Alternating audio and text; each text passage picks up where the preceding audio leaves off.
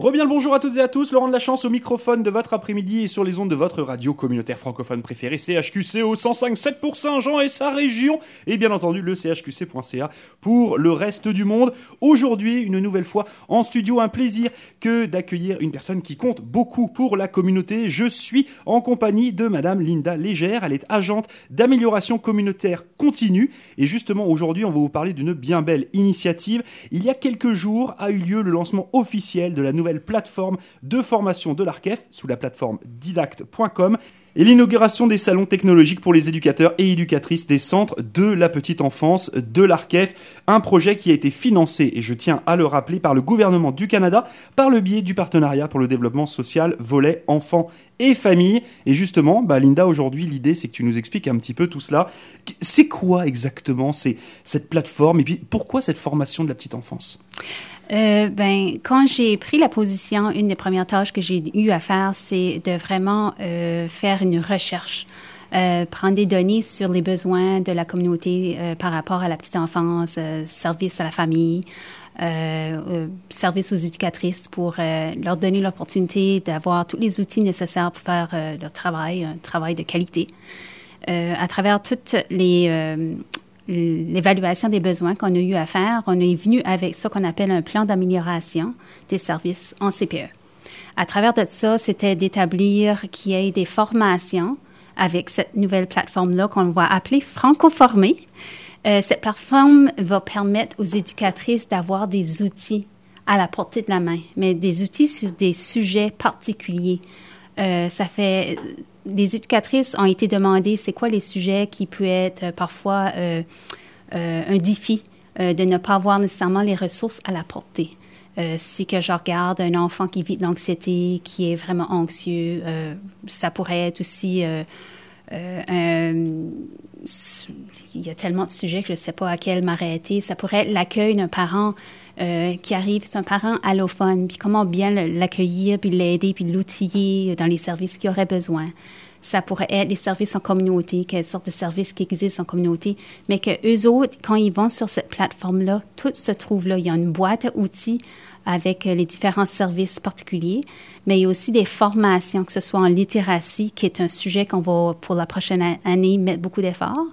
Euh, mais ce serait par rapport à l'approche aux éducatrices, leur donner des trucs, des stratégies. Ils peuvent aller sur la plateforme. Il y a un enfant qui est sous le spectre de l'autisme. Euh, à ce moment-là, ils peuvent encore aller sur la plateforme puis avoir de l'information sur comment accompagner l'enfant, comment l'accueillir dans sa classe, les stratégies à utiliser euh, qui, qui, qui, sont les, les meilleures. ça peut être n'importe quel sujet à ce niveau-là. par exemple, on a eu on a fait aussi le stress, on a fait la résilience chez l'enfant, comment développer la résilience chez l'enfant. Euh, il y a eu comme l'autisme, euh, l'accueil des parents allophones ou ces choses-là. Puis il va y en avoir plein d'autres. On parle de la, de, la francisation, de la littératie. C'est aussi un coffre d'outils qui répond aux besoins des éducatrices de la région ici. C'était ça le but ultime, c'est s'assurer que quand ils reçoivent des enfants avec euh, des besoins particuliers ou des petites affinités euh, en soi, que l'enfant, euh, on n'est pas certain, les parents sont pas certains, ils ont des outils là, ils peuvent aller voir là pour être plus en mesure, se sentir plus confortable ou outillé pour accompagner l'enfant. Alors, c'est la qualité des services auprès de l'enfant puis auprès de la famille. D'accord, c'est vrai que c'est assez impressionnant. Alors, moi, j'ai eu l'occasion d'assister justement au, lancement de, cette fameuse plateforme. Et euh, il y a quelque chose qui m'a vraiment surpris, puis tu en parlais tout à l'heure par rapport aux, éducatrices de la région. Euh, juste pour votre information, quand même, c'est que les centres de la petite enfance de l'ARCEF sont les seuls centres de la province à offrir de la formation continue à ses employés. Alors, pourquoi est-ce qu'il y a une. Pourquoi cette différence finalement ici sur la région du Grand Saint-Jean par rapport au reste de la province Qu'est-ce qui fait qu'on a eu ce besoin-là et pourquoi est-ce qu'on est précurseur finalement? Bien, pour nous, euh, c'est que tous les francophones dans la région du Nouveau-Brunswick, on vit en minorité. Mais ici, nous autres, on vit en double minorité, qui est déjà une affinité en soi. Euh, c'est sûr que nos, nos, nos, collègues de Fredericton et de Miramichi vivent un peu la même chose que nous. Nous, on ajoute qu'on a maintenant, euh, on est obligé d'aller à l'extérieur pour aller chercher du personnel. Alors maintenant, on a même un personnel international, si tu veux, qui arrive de différents pays, tout ça. Alors, il fallait s'approprier d'une méthode pour accompagner les nouveaux employés, les nouveaux arrivants employés, avec que ce soit aussi simple que des cantines ou des choses du genre, des choses qui étaient de la région. Euh, fallait voir aussi, on a beaucoup de parents allophones, pas juste exogames, alors comment bien les accompagner? Euh, aussi souvent, euh, l'idéal, ce serait d'avoir les services dans la langue de choix, puis c'est pas toujours le cas.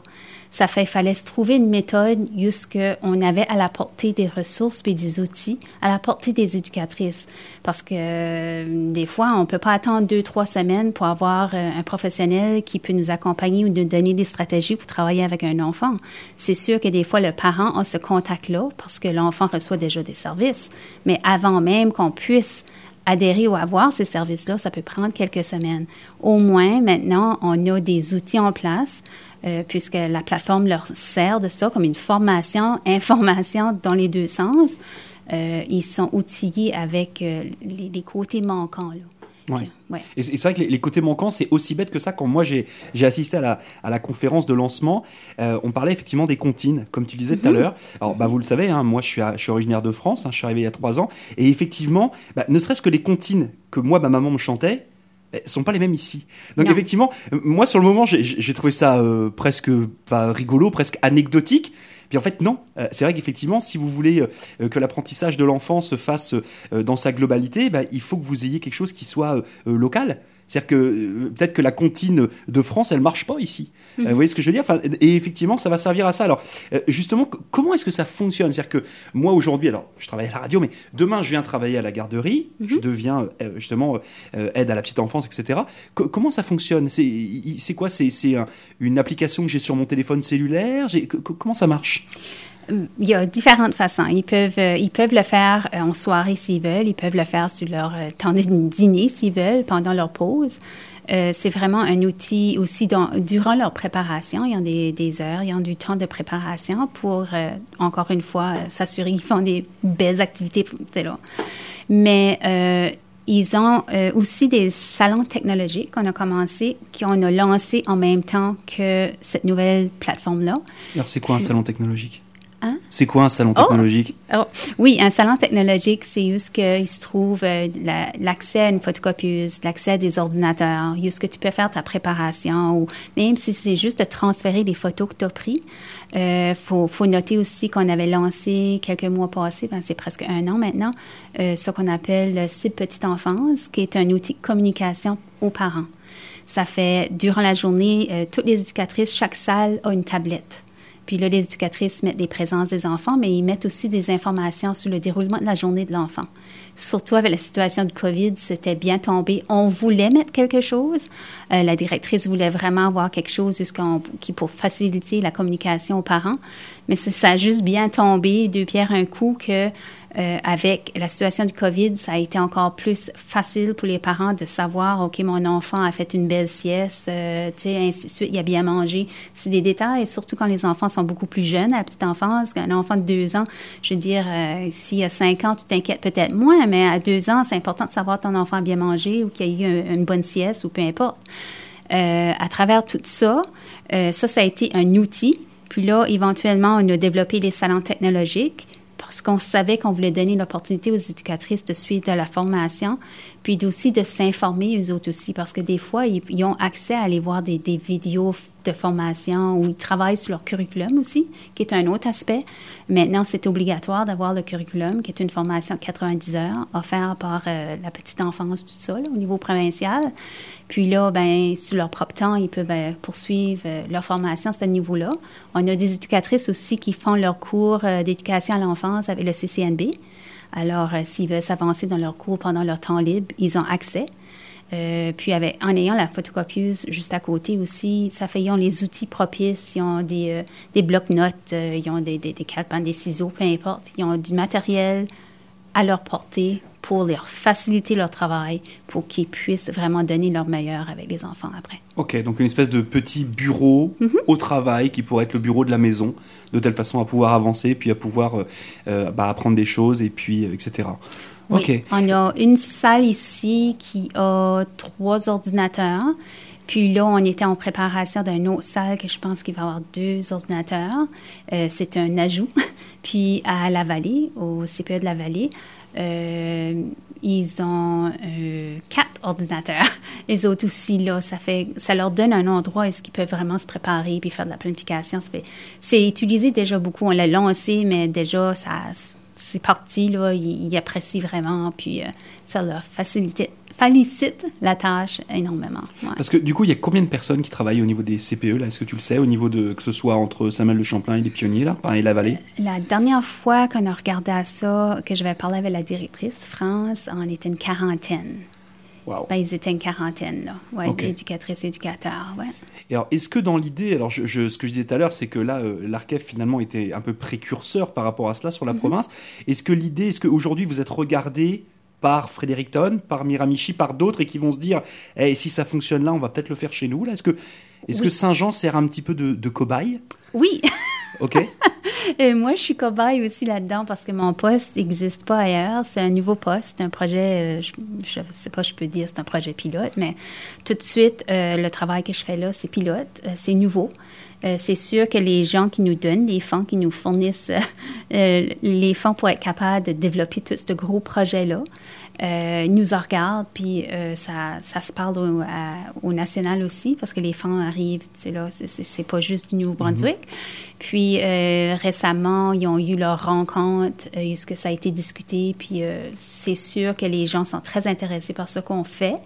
Puis par rapport aux formations franco-formées, c'est sûr qu'il y a d'autres régions qui nous regardent à voir si qui pourront eux autres bénéficier de nos formations ou euh, s'ils vont faire quelque chose du genre euh, pareil dans leur région. Euh, notre but, c'est sûr qu'on a environ 18 à 19 formations qu'on veut terminer d'ici à la fin du projet, qui serait mars 22. D'accord, donc il y a encore beaucoup de travail à accomplir. Oui, il y en a six de compléter, cinq qui sont en cours tout de suite, puis la balance qui est, en cours également qui va s'en venir. On va mettre beaucoup d'emphase sur la, la francisation et la littératie. Euh, vraiment, parce que c'est là ce qu'on doit travailler beaucoup en CPE aussi. Là. OK. Ouais, c'est un, un, sacré gros projet quand même. C'est vrai que on, non, mais c'est vrai qu'on n'imagine pas parce que euh, c'est vrai que les centres de la petite enfance, bah, moi pour voir les, les collègues des, des, centres de la petite enfance tous les jours, c'est vrai qu'on a hélas un petit peu la tendance à se dire bah c'est des euh, dames qui sont là ou des hommes qui sont là puis qui gardent les enfants et puis euh, et puis qui font des jeux avec eux et puis c'est youpi hurrah.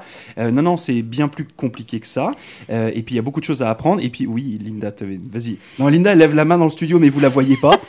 Vas-y, je te, je te repasse la parole. C'est parce que j'adore que tu as amené ça. Euh, c'est très important. Euh, pour longtemps, autrefois, la garderie, c'était une garderie.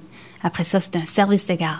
Puis après ça, ça a augmenté. Puis maintenant, on est des CPE. Puis il y a beaucoup de gens qui ne savent pas c'est quoi la différence. Ben voilà. Le centre de la petite enfance, être désigné un CPE ou un centre de la petite enfance, c'est ce que tu suis vraiment les directives, les politiques, les normes par rapport au curriculum, qui est un document qui a été préparé de comment l'approche que tu utilises avec les enfants au niveau de leur apprentissage ou, développement global, si tu veux.